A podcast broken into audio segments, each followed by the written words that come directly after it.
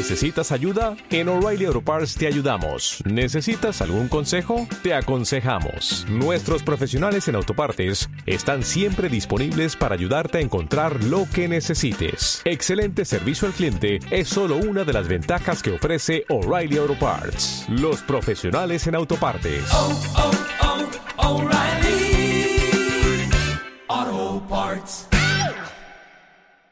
Cuidado, cuidado con eso, cuidado, guarda.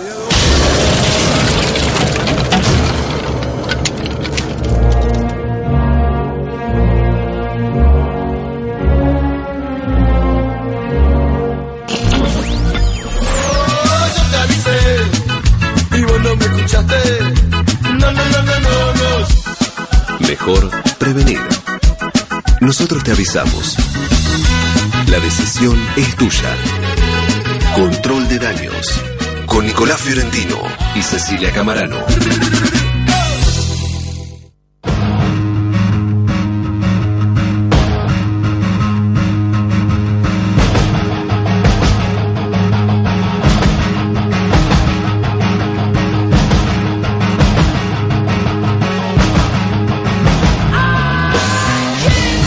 Amigos, bienvenidas amigas a una nueva edición de Control de Años aquí en Radio LED, como todos los miércoles 13. 02 minutos, 29 grados 7 la temperatura, es una ridiculez. Es como no llegamos ni a mitad de noviembre y ya está haciendo casi eh, 30 grados, como siempre, con el Mariano Toro Tolosa en la operación técnica, con Luquitas Laviana en la producción general, con Ceci Camarano, mi compañera de todos los miércoles, que imagino que la debe estar pasando muy bien con el calor, ¿sí o no? Hermoso, la estoy pasando divino. ¿Está bien acá? Sí. ¿En cuánto pusiste el aire acondicionado? En Por el 10 blanket. y- Ay, se volvió a subir ahora. Hagamos. Radialicemos lo que no es radiable, a ver. A ver, lo había puesto en 19 y ahora veo que sigue aumentando, tiene vida propia este control. Ahora lo voy a revolear contra el techo a ver si, si calma un poco. Si funciona. Sí. ¿Te sentís bien? Sí, me siento bien. Me siento Y- bien. Tuve una noche difícil, pero me siento bien. Lo contaba hace un rato fuera del aire, pero estamos bien. Y hoy, solo por hoy, nuestra eh, habitual eh, columnista está aquí en el piso con nosotros, María Totiresa, que le damos una her- hermosísima este, bienvenida. Hola, ¿cómo va? ¿Todo bien? ¿Bien? Bien, sí, sí, sí, sí. ¿Vos te bancás el aire en la temperatura en la que es? Me la banco, me banco. No? traje hoy mi saquito, la mañanita, como dicen las, echarpe, las señoras nada. mayores. Sí. Claro, Además, pero sí, sí, me Vos gusta. venís de pagos muy calurosos. Sí, en realidad yo, este calorcito es nada. Claro. Esta es la noche correntina. Con suerte. Y eh, yo voy a trasladar responsabilidad, o sea, Ceci te tenía que recibir con mate, o sea, tenés una Sí. correntina sentada en la mesa, no hay y mate. no hay mate. Es ridículo. Lo lamento, la verdad, es una vergüenza. No, Es no, pero ridículo. voy a hacer yo, voy a hacer Ah. yo como correntina. Creo que tengo que hacer un mate al estilo correntino. Me Ahora encantó. en, en algún segmento paramos y vamos a eh, hacer mate. Eh, las últimas novedades es que hay una, en este caso, una segunda eh, eh, presidenta autopercibida en la región. Después de Juan Guaidó en Venezuela tenemos a Janine Áñez Sí. eh, en Esto Bolivia, es así, ¿no? eh, son los riesgos, siempre lo decimos, de hacer un programa semanal, básicamente, ¿no? El mundo esta semana, básicamente entre el domingo y el martes, se dio vuelta. Sí, esta la tarde, región. esta tarde puede pasar eh, algo curioso en Bolivia y es que la eh, Asamblea Legislativa rechace la renuncia de eh, Evo Morales, por lo cual, si eso termina finalmente siendo así, Bolivia hoy a la tarde va a tener dos presidentes. Sí. En, Bueno, eh, una autoproclamada. una Claro. autoproclamada con unas imágenes que fueron ver, l- como las fotos que quedaron de su eh, consagración. Tenemos en primer lugar eh, un militar eh, colocándole la banda. Sí. Eh, en segundo lugar tenemos la primera reunión como de gabinete que hace de gobierno, que es ella sentada en el extremo de una mesa, rodeada por eh, las Fuerzas Armadas y las Fuerzas de Seguridad, tanto la policía eh, como el ejército, y después eh, la tenemos levantando en alto una Biblia. Sí, primero- Un tamaño muy legible igual, ¿no? Sí, Sí, sí. primero tenía una más chica en sus manos y después se ve que no le alcanzó y fue por una más grande, Claro. toda de cuero. Enorme. Dijo, estoy rodeado de un montón de gente, esta chiquitita acá no la va a ver No. nadie. Aparte no sabes si está levantando eh, la Biblia o no sé. Yo no sé, esa es la ¿Entendés? tapa, hay que ver O qué Crónica libro de una muerte adentro, anunciada, sí. como de lejos no ves qué es lo que está No, no levantando. se ve. Y ella no decía que era la Biblia. No decía que era la Biblia, pero bueno, mucho estampado militar, ¿viste? Una cosa muy fuerte. Había lo impactante de eh, los militares que la rodeaban era que sabemos cómo se visten los militares en general, pero estaban con ropa de fajina, que en términos eh, militares es ropa de comando. Cuando vos estás vestido de comando es que estás en acción, digamos, ¿entendés? Es una puede ser una eh, boludez, digamos, No, pero no, es un, sí. eh, eh, estéticamente eh, o digamos en términos de mensaje, eran tipos que estaban en situación de guerra. Estás listo, claro, para pelear. Exactamente. Sí. De hecho, la palabra guerra civil se escuchó varias veces durante estos últimos días. Sí, Sí. se escuchó bastante en el alto. En el ¿no? Alto, sí, En el alto, que es donde están las eh, bases cevistas, Sí. eh, básicamente, pero que bueno, por ahora eh, no bajaron. Las imágenes que llegan de Bolivia son tremendas. Tremendas. Sí, y la- me parece que la foto esta, ¿no? De eh, la- los un militar poniéndole la banda a Janine Añez, o sea, me parece que un poco sintetiza toda esta discusión que hubo a raíz de, bueno, la renuncia, el golpe de Sí. Estado. En Bolivia, si es golpe, no es golpe, me parece que eso sintetiza bastante, ¿no? O sea, la, un militar poniéndole la banda presidencial. Bueno, nosotros tuvimos eh, al canciller argentino, Jorge Fori, que eh, en el día de ayer dijo que no estaban dadas las condiciones para hablar de golpe de Estado. Entre las condiciones que eh, explicó que se requerían para que sea considerado un golpe de Estado es que el poder lo asuma eh, las Fuerzas Armadas. Exacto. Lo cual, este, digamos, es, una, es desconocer los distintos tipos de, de golpe de Estado que, que hay. Y eh, se ve que tenía una agenda muy cargada porque esta mañana estuvo eh, recibiendo a Amalia Granata. Sí, Sí. no queda claro bien cuáles son los temas que se abordaron. Amalia Granata un poco dijo acerca del acuerdo Unión Europea-Mercosur, por ejemplo, no sé si eso será así. No mencionó el tema de las dos vidas, Amalia Granata, eso no lo habló con el canciller, parece. Imagino que no. De hecho, no sabemos sabemos cuál es la posición del canciller. Creo que el canciller eh, es pañuelo verde. Españolo verde. Sí. De hecho, cuando se sacaron las fotos en aquel entonces, él, él estuvo. Pero en toda Casa Rosada, de hecho, la palabra golpe es una palabra que todavía no, no se escuchó, golpe bueno, de Estado. esta tarde vamos a tener eh, una prueba de cuál es la posición del gobierno, porque la Cámara de Diputados, 2, el Senado también, pero en diputados va a la discusión más eh, interesante, donde lo que hoy es eh, oposición y lo que a partir del 11 de diciembre va a pasar a ser este oficialismo, van a, a tratar proyectos de declaración de repudio al golpe de Estado en esos términos y lo que sabemos hasta ahora es que el interbloque de Cambiemos va a bajar con un, eh, o estaban tratando de terminar de consensuar un texto común de repudio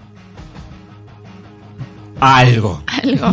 Hay que ver cómo lo A la nombren. violencia, como lugares comunes, como estoy en contra de toda violencia. Y sí, Sí, yo también. Es yo una Lennon postura también. muy tibia. Sí. Hasta ahora el único diputado oficialista, por ahora, que se manifestó en contra del golpe de Estado, porque lo Sí. con esas palabras, es Daniel Lipovetsky. que no solo se manifestó, sino que es uno de los firmantes del pedido de sesión especial.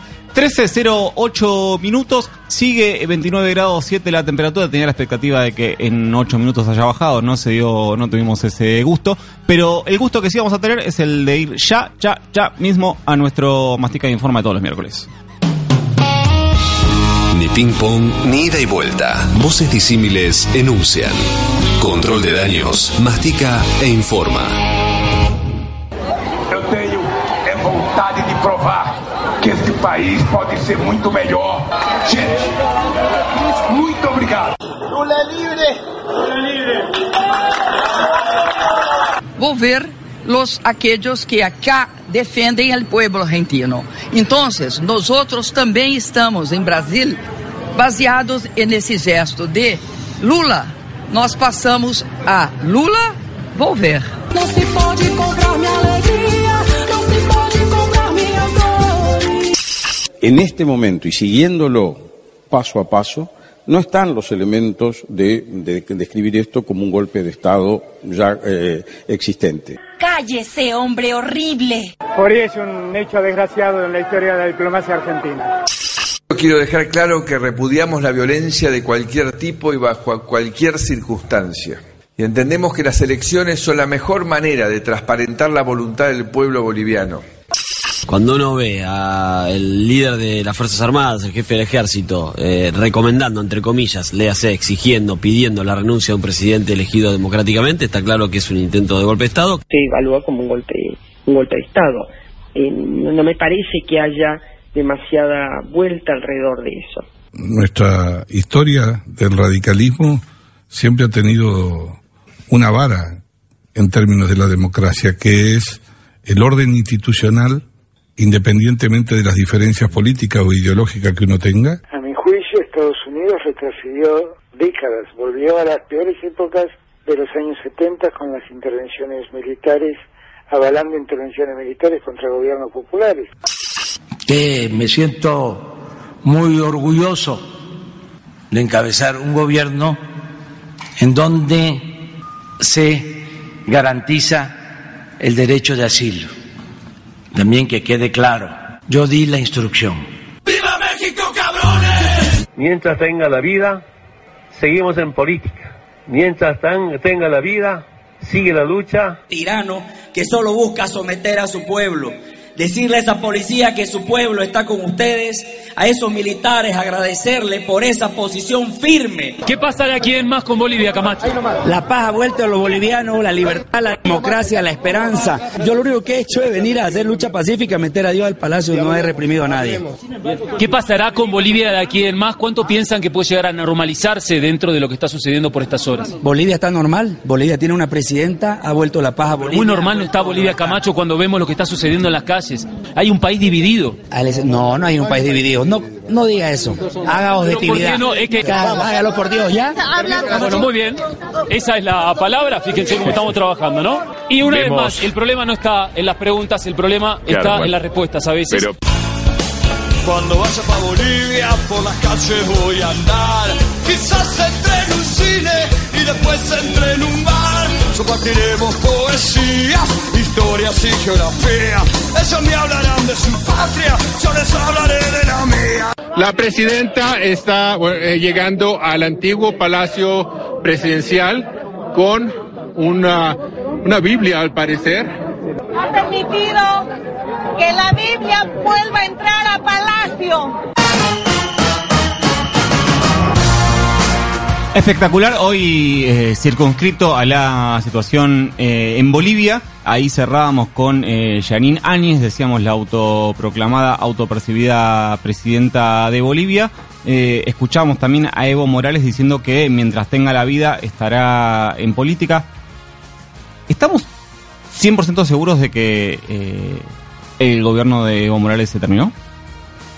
Yo creería que no, es una opinión personal y me arriesgo a, a decirla acá al aire. Eh, me parece que bueno que todavía falta mucho, sobre todo teniendo en cuenta también las condiciones en las que asumió eh, Janine, la autoproclamada presidenta. ¿verdad? Es es decir, sin presencia, a diferencia por ahí de Juan Guaidó, que si se quiere, mal que uno no puede gustarle, tenía cierta venia del resto de la Cámara Legislativa local. En este caso me parece que no. Tienen las Fuerzas Armadas de su lado, es cierto que no es poco, pero hay que ver cómo, cómo se desenvuelve esto. Eh, escuchábamos también a Alberto Fernández diciendo que Estados Unidos volvió a las peores épocas de los años eh, 70, avalando golpes de Estado. Lo preguntaba porque en términos institucionales, Evo Morales, a ver, lo que sabemos es que eh, su re-reelección la tenía habilitada por un referéndum muy cuestionado, pero eh, avalado por los organismos, Sí. eh, en finalmente avalado por, por los organismos inter- internacionales. Lo único que se ha cuestionado es el- la elección, si llegó o no llegó a la diferencia. La OEA emitió un dictamen que habla de irregularidades, no Sí. habla de fraude. Luis Almagro habló de fraude el día de ayer, el eh, actual titular de la OEA. Es interesante cómo jugó la, eh, la no, las embajadas de Estados Unidos, o sea, el Departamento de Estado de los Estados Unidos, eh, cuando es itinerario del avión que eh, vino a buscar a Evo Morales y que lo llevó, que es cuando llegó, vino como medio todo bien, digamos, paró Sí. en Perú, eh, pudo abastecerse, cuando estaba llegando a Bolivia, en Bolivia no lo dejaron este, aterrizar, tuvo que ir a abastecerse a Paraguay, se abasteció en Paraguay, después medio que no lo dejaban salir, Es interesante lo que estás contando, el, el proceso de que... porque, eh, entre otras cosas, Mario Abdo Benítez, Marito Abdo, el presidente de Paraguay, fue uno de los que en primera instancia se había este, puesto a disposición de darle asilo a Evo Morales. Sí. Y después, evidentemente, eh, jugó el teléfono rojo y eh, no lo dejaron eh, o, o pusieron trabas para que el avión salga. Sí. Después, cuando el avión tuvo que ir de Bolivia a México, cuando quiso pasar por eh, cielos peruanos, el mismo presidente eh, peruano, el presidente Vizcarra, que había dejado abastecerse el avión, no lo dejó pasar. O sea, en el medio también hubo Claro. otro teléfono rojo. Eh, de a poco dejaron pasar por cielo ecuatoriano, por lo cual el avión tuvo que hacer todo el camino por eh, aguas internacionales, eh, incluso poniendo en riesgo si llegaba, porque ah, tenían un eh, abastecimiento de combustible para hacer un vuelo mucho más, Sí. Más este, corto. directo.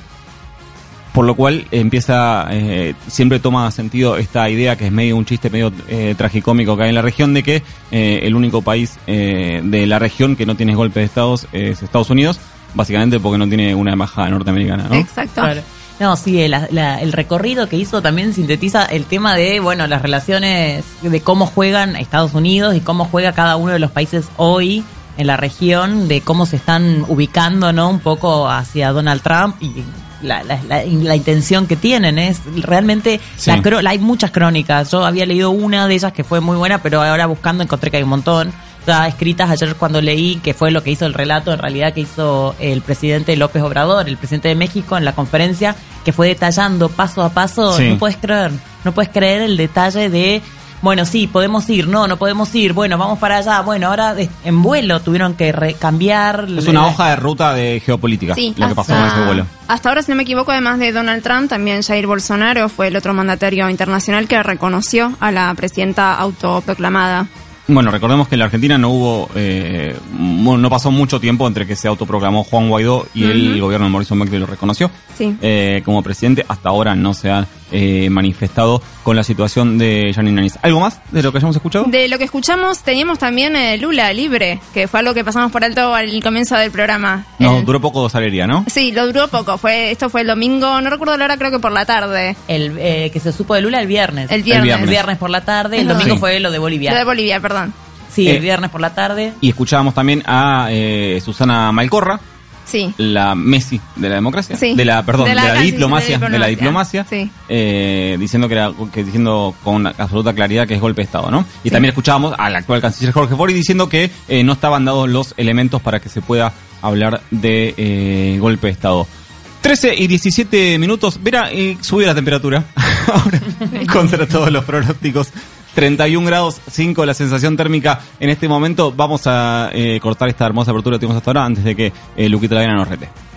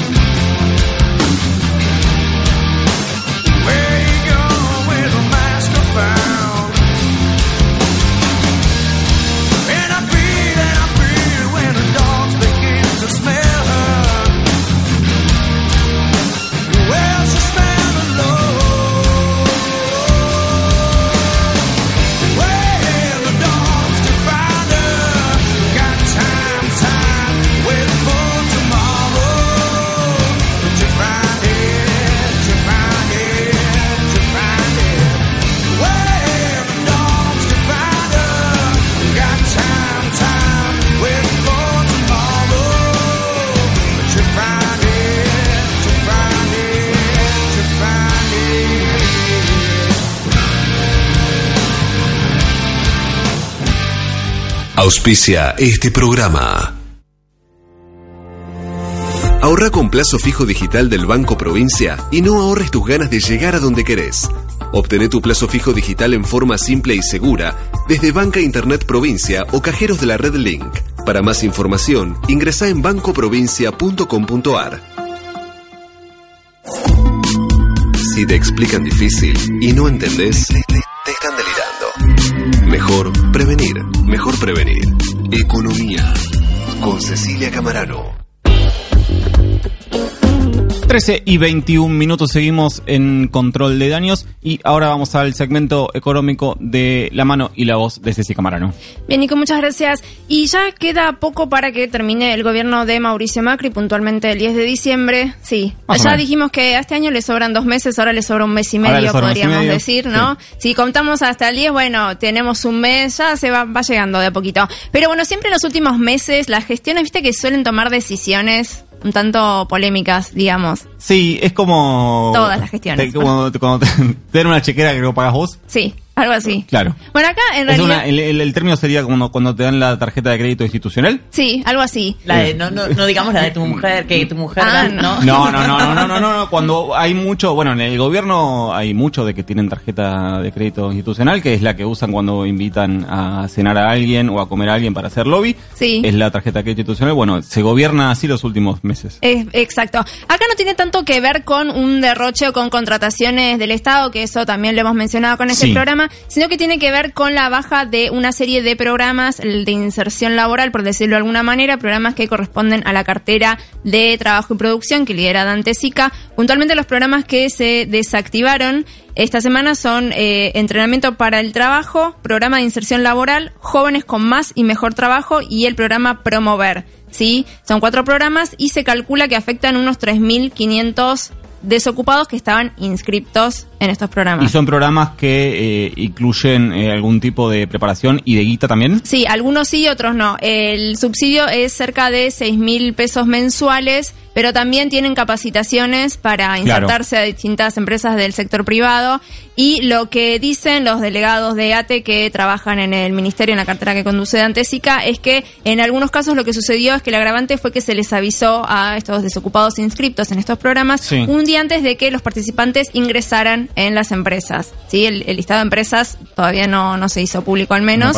Que también, digo, puede ser una, una explicación encontrarla ahí, como que las empresas privadas, el sector privado puede decir, bueno, ya no tengo ninguna obligación con este gobierno, no voy a gastar en contratar gente cuando están a un mes, un mes y medio de irse. Bueno, es algo que también eh, lo venimos contando acá Ceci y acá Toti con las eh, grandes empresas que en este periodo ventana, en el que hay un gobierno eh, desapoderado, pero en funciones, y un gobierno eh, empoderado, pero que todavía no está en funciones, como ese gris, eh, hace que eh, muchas, muchas empresas hagan, bueno, vimos que, bueno, hoy vamos, en un ratito vamos a hablar de Mondelez, pero Arcor, digamos, empresas gigantescas que no podemos decir que están, digo, más allá de que hay una, una caída del consumo grosa, no son empresas que no tengan espalda para bancar eh, 50, 100 despidos, ¿entendés? No. Y los terminan ejecutando porque hay un periodo ventana en el que medio no, nadie paga el costo político de eso. Exacto. Y otra de las cosas también que me parece interesante, ya desglosando esto, es que en uno de los programas, el programa de inserción laboral, el trabajador, vale, el ocupado inscripto en realidad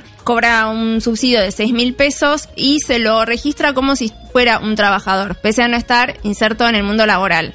Vos decís, bueno, está bien, son, estamos hablando de 3.500 personas, uno podría decir no altera mucho las estadísticas a nivel Sí. general, pero no deja de ser algo medio turbio. Sí, sumás eso, sumás monotributistas. eh, Claro, pues sumás de la pregunta cuando, cuando hacen el- el- la cifra de desempleo, Sí. como se basan en encuestas, te preguntan usted está ocupado y como tienen algún tipo de ocupación, ya digamos, Ya entra está. disfrazado Tildan, como... ponen la claro, tilde en otro lado en la planilla. empleo, Claro, lo claro. tachamos. Bueno, los delegados de ATE también agregaron que ya en junio el programa había sufrido recortes en términos presupuestarios y que la explicación que dieron ahora cuando se les preguntó fue que estaba resultando demasiado caro. Uno podría pensar comparativamente, ¿no? Con otros programas. No es nada, No, no, básicamente, no, es un vuelto. ¿Sabés que estuve la semana pasada en el búnker de Alberto Fernández, el nuevo, porque se mudó el que tenían ahí en San Telmo, ahora están en Puerto Madero, y como fui como con muchas preguntas sobre la transición, ¿viste? Básicamente lo que me dijeron son dos cosas. Me dijeron, como la transición lo que ustedes buscan, y me señalaban a mí como ustedes el, el periodismo, o sea, yo ahí los representaba a ustedes también, chicas, quiero que lo sepan. Gracias. De alguna manera.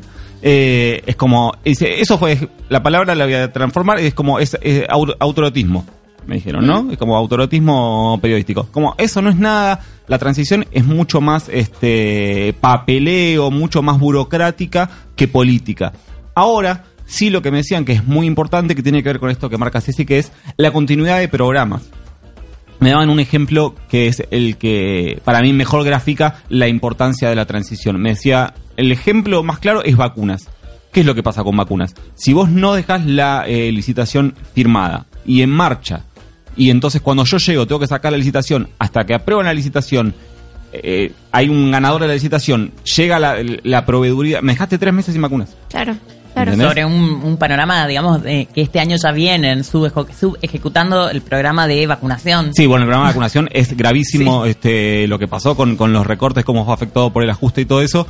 Pero digo, así como eh, vacunas, que es solamente un programa Claro. de una cartera que es salud, bueno, eso lo- cuando vos lo trasladás a todos los ministerios, me decían, como lo importante de la transición es la continuidad, porque vos cortás esos pagos y después es medio un quilombo arrancar la rueda de nuevo, ¿viste? Sí, es que es interesante esto que planteas porque hasta ahora la transición parece que son fotografías del mandatario electo, el mandatario que está por dejar el poder, de Macri con los ministros de las distintas carteras, organizando cosas que no sabemos bien Sí. qué, eh, pero puntualmente cuando preguntas acerca de programas y su continuidad, también digo programas como, no sé, la hora 12, que lo extendieron un poco, preguntas y dicen, bueno, pero no sé qué va a la próxima gestión. Entonces, es como que hay ahí también una puja que pareciera que en realidad nadie se está ocupando de la transición. Sí. ¿Verdad? Pero bueno, y ya para cerrar te quiero decir eh, un detalle que de este caso, que es que los inscriptos a estos programas para desocupados se enteraron vía telefónica.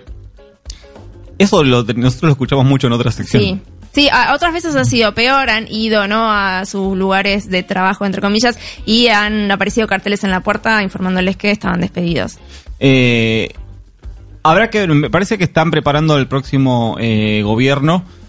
Dentro de, los planes sociales hay eh, planes de trabajo, pero lo mismo, aplica a lo mismo, es hasta que vos llegás, ocupás todas las carteras, designás hasta el último eh, subdirector de la última subdirección del último ministerio que hay, se sienta en la computadora, abre el Excel, todo, es, todo ese proceso es gente que se queda sin cobrar, en este caso, eh, gente que se debe cobrar sin lucas, 6 lucas por mes, que digamos, no es que son eh, 6 lucas que representan el 10% de sus ingresos, y bueno, tengo que vivir con el 10%.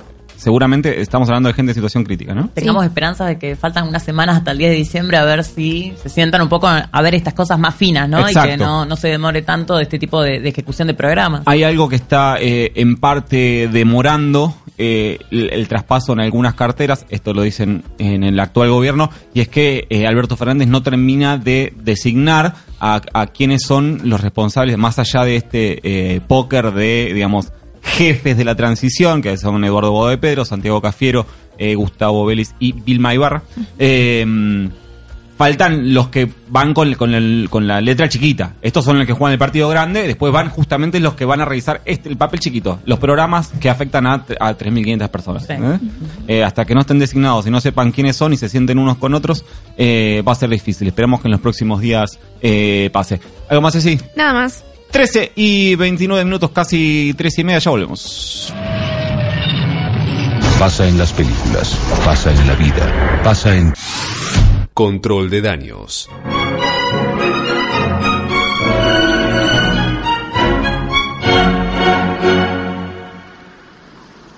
¡La puta! ¡Que vale la pena estar vivo! Bueno, iba a aclarar de qué, qué película corresponde a la que vamos a escuchar, pero me parece que quedó claro, ¿no? cansado de buscar algún lugar encontraré. Estoy mal herido, estuve sin saber qué hacer en algún lugar. Te espero.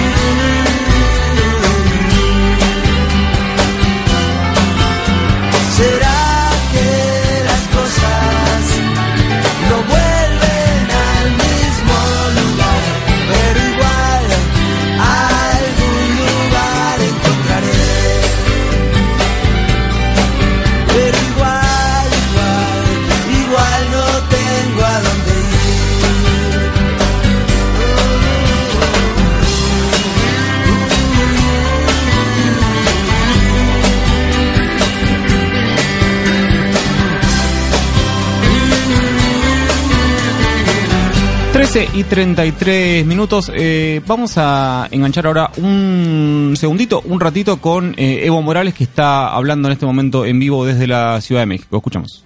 Ahora me doy cuenta, seguramente ustedes se han informado, el accidente de helicóptero, creo no era casual.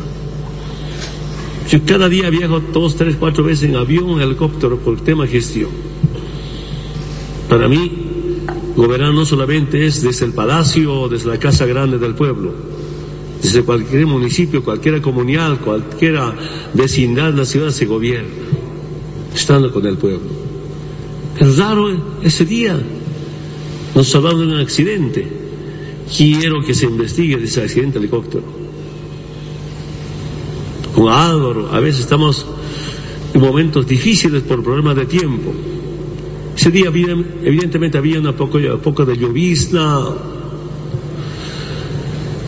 porque ese día el cinco cruceño Camacho dijo, esta noche van a ver un video, así que esta noche se va a caer el Evo. Toda la semana. El viernes de esa semana, 8, espero no equivocarme, bueno, la policía se repliega, se suma al golpe de Estado. Aunque también quiero decirles, para mí el, el golpe policial junto con cívicos políticos de la derecha empezaron el día 21. 13 y 35 minutos. Bueno, justo escuchábamos la eh, parte en la que Evo Morales eh, sugiere que hubo un intento de atentado en un eh, traslado medio fallido que tuvo con un helicóptero el día 4 de noviembre, hace eh, muy poquito, donde tuvo que hacer un aterrizaje de emergencia. De alguna manera, medio indirecta, le adjudicó el intento de atentado a Luis el macho Camacho. Sí, exacto. Y también dijo una frase bastante interesante en línea con lo que vos preguntabas hace un rato. Dijo, para mí gobernar no es solo desde la casa de gobierno. Habrá Sí. que ver ahora cuáles son sus, sus planes. Sí, creo que estaba hablando de, eh, de que todos los días, eso dijo, todos los días se traslada mucho la Sí. en el helicóptero, por lo que considera que Sí. gobernar no se hace solo en la casa de gobierno y que, bueno, en uno de esos eh, viajes tuvo esta situación con un helicóptero. Si me permiten, si me permiten, nos salimos un ratito de Bolivia y vamos a meternos en el eh, Congreso de la Nación, que esta tarde va a estar tratando los proyectos de repudio al golpe de Estado. La última novedad es que el interbloque Cambiemos finalmente llegó a un texto de consenso en el cual, eh, con las firmas del diputado radical Mario Negri, de Álvaro González, eh, presidente del bloque de PRO, y de Juan Manuel López, el presidente de la coalición cívica ARI, firmaron su propio proyecto en el cual plantean un rechazo a, hablo comillas, cualquier golpe contra la democracia. Ah. Es como genérico, ¿no? Y menciona la palabra Bolivia en el comunicado. Ahora vamos a- a leerlo, lo estoy viendo en este mismo. Dice: Los trágicos hechos que vive el pueblo hermano de Bolivia nos llaman a solidarizarnos con la situación de incertidumbre y convulsión y condenar en la forma más enérgica el quiebre institucional cuya magnitud todavía no llega a determinarse. O sea, para hablar de Bolivia utilizan las palabras incertidumbre, convulsión y quiebre institucional pero no utilizan el término golpe de Estado. El repudio es a cualquier golpe de Estado en cualquier país, en eh, cualquier eh, situación. Lo que va a eh, ocurrir con esto es que, en definitiva, si se da la lógica parlamentaria, el peronismo va a tener el quórum para sesionar, en primer lugar. Después eh, requerirá de los dos tercios de los presentes para habilitar el tratamiento sobre tablas, porque su eh, dictamen, su perdón, su proyecto no tiene dictamen de comisiones. Vamos a suponer que al tener un proyecto propio, Cambiemos va a habilitar el tratamiento sobre tablas y bueno, después el peronismo con su propia mayoría sacará un pronunciamiento de la Cámara de Diputados, ahí sí en repudio al golpe de Estado sin eh, tantos eufemismos. Aparte de esto, una de las cosas que se va a empezar a ver en el día de hoy, no sé si durante la sesión, pero sí está empezando a tomar calor en el Congreso, es lo que está pasando en los bloques y cómo los distintos bloques empiezan a eh, mostrar sus propias guetas y sus propias pujas de poder. En el peronismo puntualmente se está dando eh, una situación bastante particular que para, dicho, para decirlo como sin muchos este, eufemismos, hay un sector del peronismo que no es el kirchnerismo, que tiene la intención de remover a Agustín Rossi como presidente del bloque. Sí, ahí hay muchas indefiniciones todavía. Hay la, la intención de algunos de lo que es el Frente de Todos forme un solo bloque. Esto es terminología muy parlamentaria por ahí, pero es interesante la diferencia entre bloque e interbloque. Eh, los bloques cada uno tiene su presidente y después actúan en interbloque justamente. Es lo que hoy es Cambiemos. Hoy Claro. Cambiemos es la eh, sumatoria de tres bloques, que es la coalición cívica, el PRO y la UCR. Bueno, hoy hasta hoy la idea es que el Frente de Todos opere como interbloque con varios bloques. Tenemos al Frente Renovador de Sergio Massa, al Frente para la Victoria, al bloque justicialista, a eh, el otro bloque que se llama Peronismo para la Victoria, que básicamente son los diputados del movimiento este, Evita. Hay que ver cómo se articula eso. La idea que están tratando de imponer es que cada uno tenga un bloque y que eh, no haya jefe de interbloque. ¿Sí? Exacto. Que actúen en forma colegiada. La, poli- la política en general, los cuerpos colegiados eh, su- suelen terminar medio chocados, pero esa es la idea que tienen ahora. Esa es hasta ahora la foto del peronismo. Si nos movamos al macrismo, no cambiemos. Al pro estrictamente está la eh, voluntad de Emilio Monzó, cada vez eh, menos, este, menos encubierta, cada vez más eh, literal, de armar un bloque propio. Digamos que Cambiemos tenga ya no tres, sino cuatro bloques adentro. Eh, hay que ver cuántos diputados logra llevarse para armar ese cuarto bloque. A la vez, lo que están diciendo es que ellos quieren que eso se haga en forma armoniosa, que no sea un escándalo. Entonces lo que dicen es, si va a ser un escándalo, no lo armamos. Pero, pero, si nosotros no armamos ese cuarto eh, bloque para contener la bronca de algunos diputados, lo que va a pasar es que van a perder diputados. Eh, me daban Y perdiendo esos diputados perderían, digamos, eh, no tienen igualmente mayoría, pero No, sí no. perderían más poder de... No te- claro, exactamente. Lo que dicen es, vos hoy tenés, los diputados radicales son radicales, ¿no? Que ahora nos vamos, ahora vamos a la foto del radicalismo que tiene como su propia interna. Sí. Claro, es como interna y UCR es medio como un oxímoron. Pero bueno. Eh, vos tenés ahí el radicalismo por un lado. Vos después tenés a la coalición eh, cívica por otro lado. Y después vos tenés, dentro del macrismo, tenés a los que son pro orgánicos del partido. Y después tenés dirigentes de muchas provincias que entraron por las listas del PRO a la Cámara de Diputados, pero que no son macristas. Me daban varios ejemplos, no recuerdo los nombres, me decían, pero, por ejemplo, dice, tenemos un candidato a intendente de la localidad de Las Heras en Santa Cruz. Claro, no son amarillos. Un tipo de tradición eh, peronista que ingresó al Congreso por el macrismo. Me dicen, pero es un tipo que tiene eh, vocación de poder, que tiene, digamos, tenía sentido que, ingrese a la Cámara por el macrismo porque vos tenías a Macri en el poder. Entonces, si vos tenés un candidato a intendente, está bien, vos sos candidato a intendente, te alineás con el gobierno porque básicamente te, puede- te financia la campaña, ¿no? Te da obras, todo lo que quieras. Me decía, después eh, hay otra mujer que se llama Beatriz Ávila, que es la esposa del actual, el- del intendente Alfaro, actual intendente de San Miguel de Tucumán. Me decían, ella es de origen eh, peronista, su marido es de origen peronista, están en Cambiemos por una lógica de poder, porque estaban alineados con el gobierno, no Claro. porque son macristas. Este, entonces me dice, son diputados que si vos no los contenés de alguna manera, en la primera votación, con dos obras perdés los votos. Dos obras que le ponga al gobierno perdés los votos. Eh, así que bueno, ahí tenés otra pelea, es ver final si finalmente un sector del macrismo logra escindirse del PRO y armar un cuarto bloque. He hablado con varios, hay algunos más optimistas, otros menos optimistas con respecto a esa posibilidad. Y nos queda el radicalismo entonces. Y el radicalismo que es... Esto también es medio de autorotismo periodístico, pero A las ver. internas radicales son, son apasionantes en general. Porque encima tenemos ahora eh, la elección de autoridades en diciembre, si no me en equivoco. diciembre, exactamente, Mm. eh, que es otra pelea Sí, paralela. Hay un personaje hoy en el radicalismo que hasta eh, el año pasado jugaba pero no jugaba, es el actual presidente del partido que es Alfredo Cornejo, pero Alfredo Cornejo tiene la voluntad de entrar, fue electo diputado nacional, tiene la voluntad de ingresar al Congreso básicamente como un elefante en una cristalería, ¿no? es como eh, le dijo a eh, Gerardo Morales, gobernador de Jujuy, le dijo, mira Gerardo, quiero decirte una cosa, yo quiero, eh, yo voy a ir al Congreso a ser presidente del bloque. Si no soy presidente del bloque, me llevo a mis diputados, que me dicen, no, no van a ser muchos, son 8 o 9, y armo otro bloque paralelo que se llama Evolución, que es la- la- el sello de eh, Martín Lustó. En realidad es el sello del Cotino Siglia, pero digo, el Sí, sí, representante es eh, Martín Lustó. No pasa nada, rompo el bloque. Entonces Gerardo Morales le dijo, no, no, tranquilo, eh, justo se iba a Cornejo de viaje a China. Y le dijo, anda, viajá, Alfredo, viajá y cuando volvés volvemos a hablar. Volvió de China, se sentó con Gerardo, Gerardo Morales y le dijo, ahí lo pensé. Bueno, ¿qué pensaste?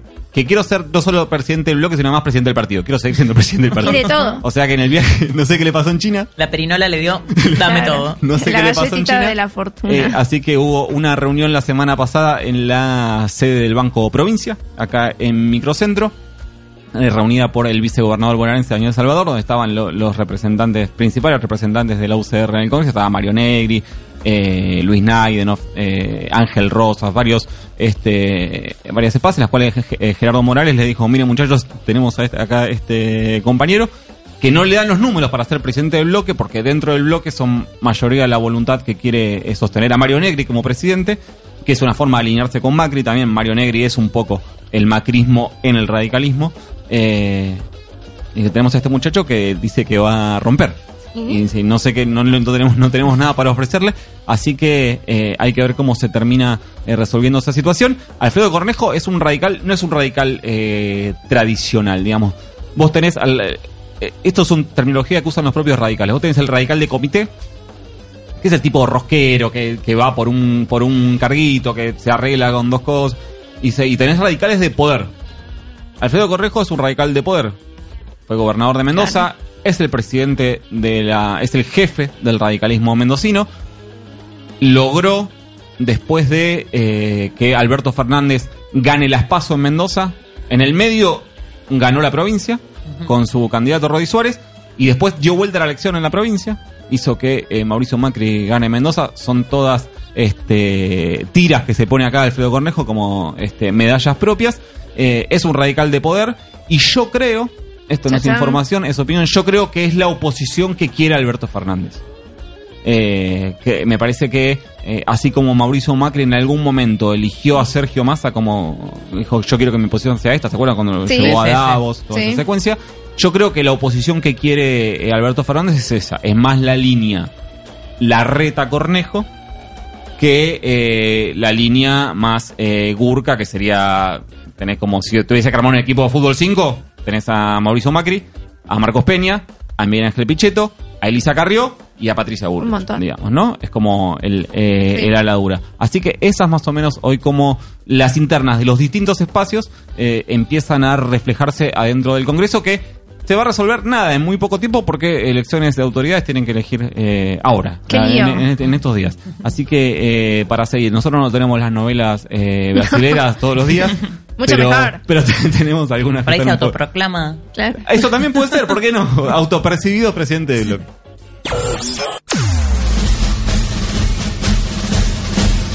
se va a licitar un sistema de vuelos espaciales mediante el cual desde una plataforma que quizás se instale en la provincia de Córdoba, estas naves espaciales van a salir de la atmósfera se van a re- remontar a la estratosfera y desde ahí elegir el lugar a donde quieran. De tal forma que en una hora y media podemos estar desde Argentina, en Japón, en Corea o en cualquier parte. En cualquier parte.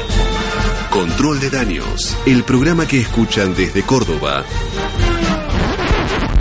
a Japón.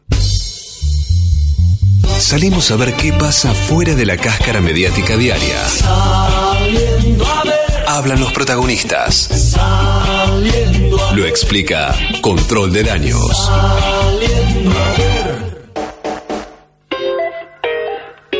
13 y 47 minutos clavados en este momento, 30 grados 4 la temperatura. Nos está pasando eh, algo eh, en la voz de, de Ceci, que es la que viene eh, llevando adelante esta sección, y es que pasamos de contar casos de empresas más chicas a un poquito más grandes, a un poquito más grandes, a que en las últimas semanas hablamos de Arcor y hoy hablamos de Mondelez. Mondelez. Que para quienes no están muy familiarizados con el nombre es Tirame cosas que fabrica Mondelez. Milka. Los chocolates Milka, las galletitas Oreo, todas las cosas ricas. Sí, también. O La- sea, vas, vas a un, vas a un kiosco y eh, todo lo que es la góndola de chocolate es como lo que agarres, le estás poniendo guita en el bolsillo a Mondelez. Exacto, Básicamente, vos ¿no? lo dijiste. Lo que tenemos que La empresa contar... de Suiza. Sí, De origen suizo. sí. Lo que tenemos que contar ahora, lamentablemente, es el anuncio por parte de la empresa de 500 suspensiones durante seis meses. Las suspensiones comenzarían el primero de diciembre en las plantas de Pacheco y Victoria. Pero quien lo va a explicar mejor es Gabriel Fernández, que es uno de los trabajadores de la planta de Victoria. Queremos denunciar y hacerle saber a toda la sociedad que Mondelez miente, miente acusando una crisis que no es real. Nosotros los trabajadores hemos visto como en el último año han invertido muchísimo en líneas de producción y ellos mismos lo han dicho en distintos medios eh, de comunicación, en distintos diarios. Dijeron que han invertido 32 millones de dólares en lo que va del año y también han dicho ellos mismos que no han tenido pérdidas y que han aumentado un 4,8% en el año pasado sus ganancias, lo cual con la inflación los ha hecho quedar en cero pérdidas. Bueno, lo que están diciendo eh, los trabajadores es que las razones está dando Mondelez para justificar, decíamos, 500 suspensiones Sí. es por seis meses. Sí, eh, desde Un el primero de diciembre. Sí, y como bien explicaba el trabajador, no es la primera vez que las empresas eh, se argumentan que están bajo una crisis y en realidad cuando uno va a los números resulta que el escenario no es tal. El propio Rodolfo Dar, el titular del sindicato de los trabajadores de la alimentación, eh, rechazó esta situación, dijo que el gremio y la comisión interna rechazan las suspensiones y si te parece escuchamos el segundo audio A de ver. Gabriel. Lo que sí hay es un claro plan de la patronal de ponernos a los trabajadores en una situación en la cual la reforma laboral sea un hecho dentro de la planta. Le exigimos al sindicato, la conducción de Rodolfo Dar, de que se ponga la cabeza y que pueda llevar adelante medidas en las cuales los trabajadores podamos triunfar. Mondelez miente, Mondelez tiene espalda, no tiene pérdidas y lo único que quiere hacer es aleccionar a los trabajadores imponernos la reforma laboral. Estamos los trabajadores muy unidos y queremos que toda la sociedad se entere de toda esta situación que estamos viviendo. Bueno, el pedido es muy claro a que el sindicato de trabajadores de la alimentación eh, se ponga al frente de, de la, esta crisis, ¿no? Sí, que los respalde con acciones y medidas de fuerza concretas y no solo con declaraciones. Vamos a musiquita y ya, ya volvemos.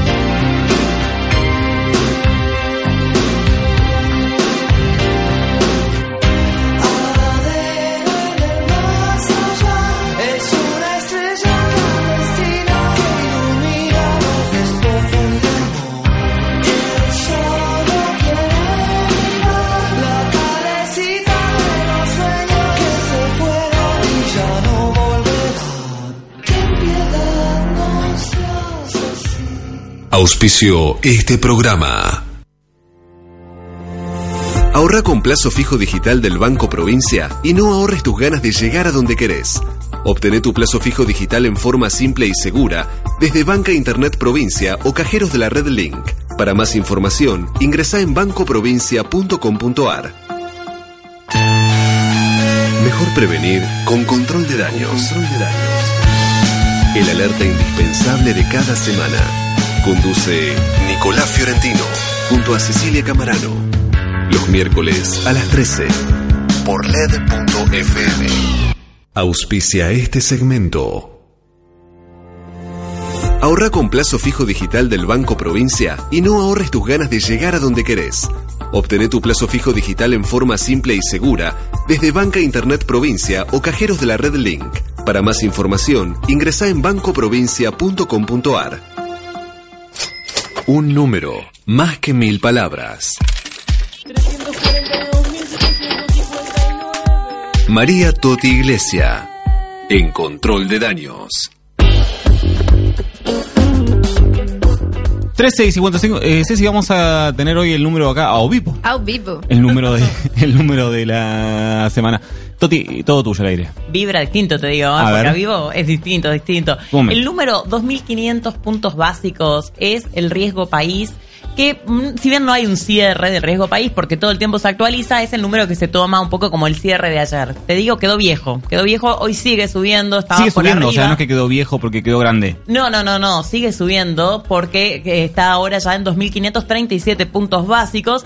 Son los máximos de septiembre, tampoco es que nos tenemos que ir tan atrás en el tiempo. ¿Por qué? Porque en ese momento se anunció, a fines de agosto se anunció el reperfilamiento de la Sí. deuda, que por ahora fue más un anuncio eh, que otra cosa. Sí hubo un reperfilamiento con la deuda de corto plazo, con estas letras, Sí. estas letes, LECAP Sí. y demás. El otro pero- quedó trabado en el Congreso. lo digamos. otro quedó trabado en el Congreso, lo de afuera también. Bueno, en general todos los accionistas, los acreedores están esperando eh, que asuma Alberto Fernández como para poder negociar con él, que es que el que finalmente va a terminar pagando eh, esa deuda. Entonces, bueno, eh, eh, es esa la expectativa. Pero ¿qué está pasando?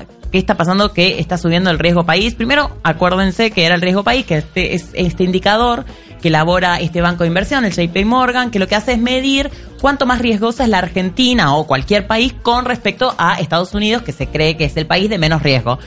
El, eh, ayer subió, cuando vos hablabas con, hablas en general y preguntás qué está pasando, por qué sube, Sí. la, la, la, la situación geopolítica de la región está marcando mucho esta suba del riesgo país. Tiene que ver justamente porque, bueno, la incertidumbre que está caus- causando lo que va a pasar en Bolivia y también en sí el planteamiento que hubo de Alfre- Alberto Fernández con Donald Trump, este cruce bastante fuerte, trae muchas dudas de cómo se va a terminar dirimiendo el tema del reperfilamiento de deuda eh, de la Argentina. Bueno, una de las cosas que eh, por las cuales cuestionaban ayer, sobre todo en redes sociales, a Alberto Fernández, era esto de te estás peleando con Estados Unidos cuando tiene que ser tu socio para agarpar. Bueno, hay veces que es muy difícil No no, pelearte otra. con Estados Unidos, ¿no? Sí, sí, sí, sí, totalmente. Yo me acordaba que hace más o menos 10 días atrás eh, llegó la felicitación de Donald Trump, todo el mundo tomó como, uy, miren qué bien, esta es una señal importante, justamente teniendo en cuenta eh, la renegociación de la deuda que hay que encarar ahora, que es una de las primeras cosas que va a tener que hacer Alberto Fernández cuando asuma el 10 de diciembre. Pero bueno, rápidamente esto se modificó y hoy la situación es totalmente otra. Eh, Donald Trump, bueno, como aplaudió al pueblo bolivariano, eh, pues, perdón, al pueblo boliviano, lo que después Alberto Fernández, bueno, vos hoy comentabas hace un ratito que salió a decir que Estados Unidos eh, volvió a las peores de las épocas, justamente por lo que había dicho Donald Trump. Ahora, ¿cuál es la importancia de esta relación? En sí, eh, uno de los, una de las patas importantes en esta renegociación de la deuda es el Fondo Monetario Internacional. Hay que ver qué termina haciendo Alberto Fernández y su equipo con la renegociación de la deuda con el fondo. Pero dentro del fondo, el Estados Unidos es el país que tiene mayor peso, pero por lejos. Tiene alrededor de un 17% del peso dentro del fondo. Por lo tanto, lo que el director que tiene eh, Estados Unidos adentro del fondo termina definiendo, termina definiendo bastante el futuro de eh, la relación de, Argentina. de hecho, el peso de Estados Unidos en el fondo termina explicando la apuesta límite que hizo el fondo con el gobierno de Mauricio Macri, ¿no? Totalmente, totalmente. Era el teléfono de Trump. Totalmente, o sea, el teléfono de Trump significó que Argentina pudiera recibir 90% del préstamo mayor del fondo desembolsado, el mayor préstamo desembolsado del fondo en 13 meses. Así Claro. que realmente es una apuesta política muy fuerte que hizo el gobierno de Donald Trump, que hizo el Fondo Monetario, pero bueno, me parece que la relación con Estados Unidos en ese punto se vuelve clave. O sea que este cruce vía Twitter podía tener, podría tener un impacto, no sé si negativo es la palabra, pero enfriar un poco. Sí, sí, enfriar. Igual, viste, esto se va modificando día a día. De acá a los próximos días se puede llegar a modificar también, pero el mercado leyó muy mal este cruce y dijo, "Mm, esto se puede enrarecer aún más y desprendieron aún más los bonos de Argentina y por eso los bonos cayeron mucho los precios, alrededor de un 5% ayer y hizo que subiera el riesgo país. Bueno, 2.537 puntos básicos de riesgo país, lo que eh, subtitulado sería no nos prestan un dólar ni a ganchos. Son las 2 de la tarde ya en punto, como siempre, Mariano Toro Tolosa en la operación técnica, Luquita Laviana en la producción general, Ceci Camarano, como siempre, al lado mío, Ceci, hasta el miércoles que viene. Hasta el miércoles que Y viene. hoy especialmente vino Toti Iglesias a eh, acompañarnos, así que nada, las puertas están abiertas. Todos los miércoles Sí. que quieras venir estás ahí, si no por teléfono, lo que vos quieras. Bueno, muchas gracias. La verdad que un placer estar acá con ustedes. Un placer fue este programa. Hasta la semana que viene.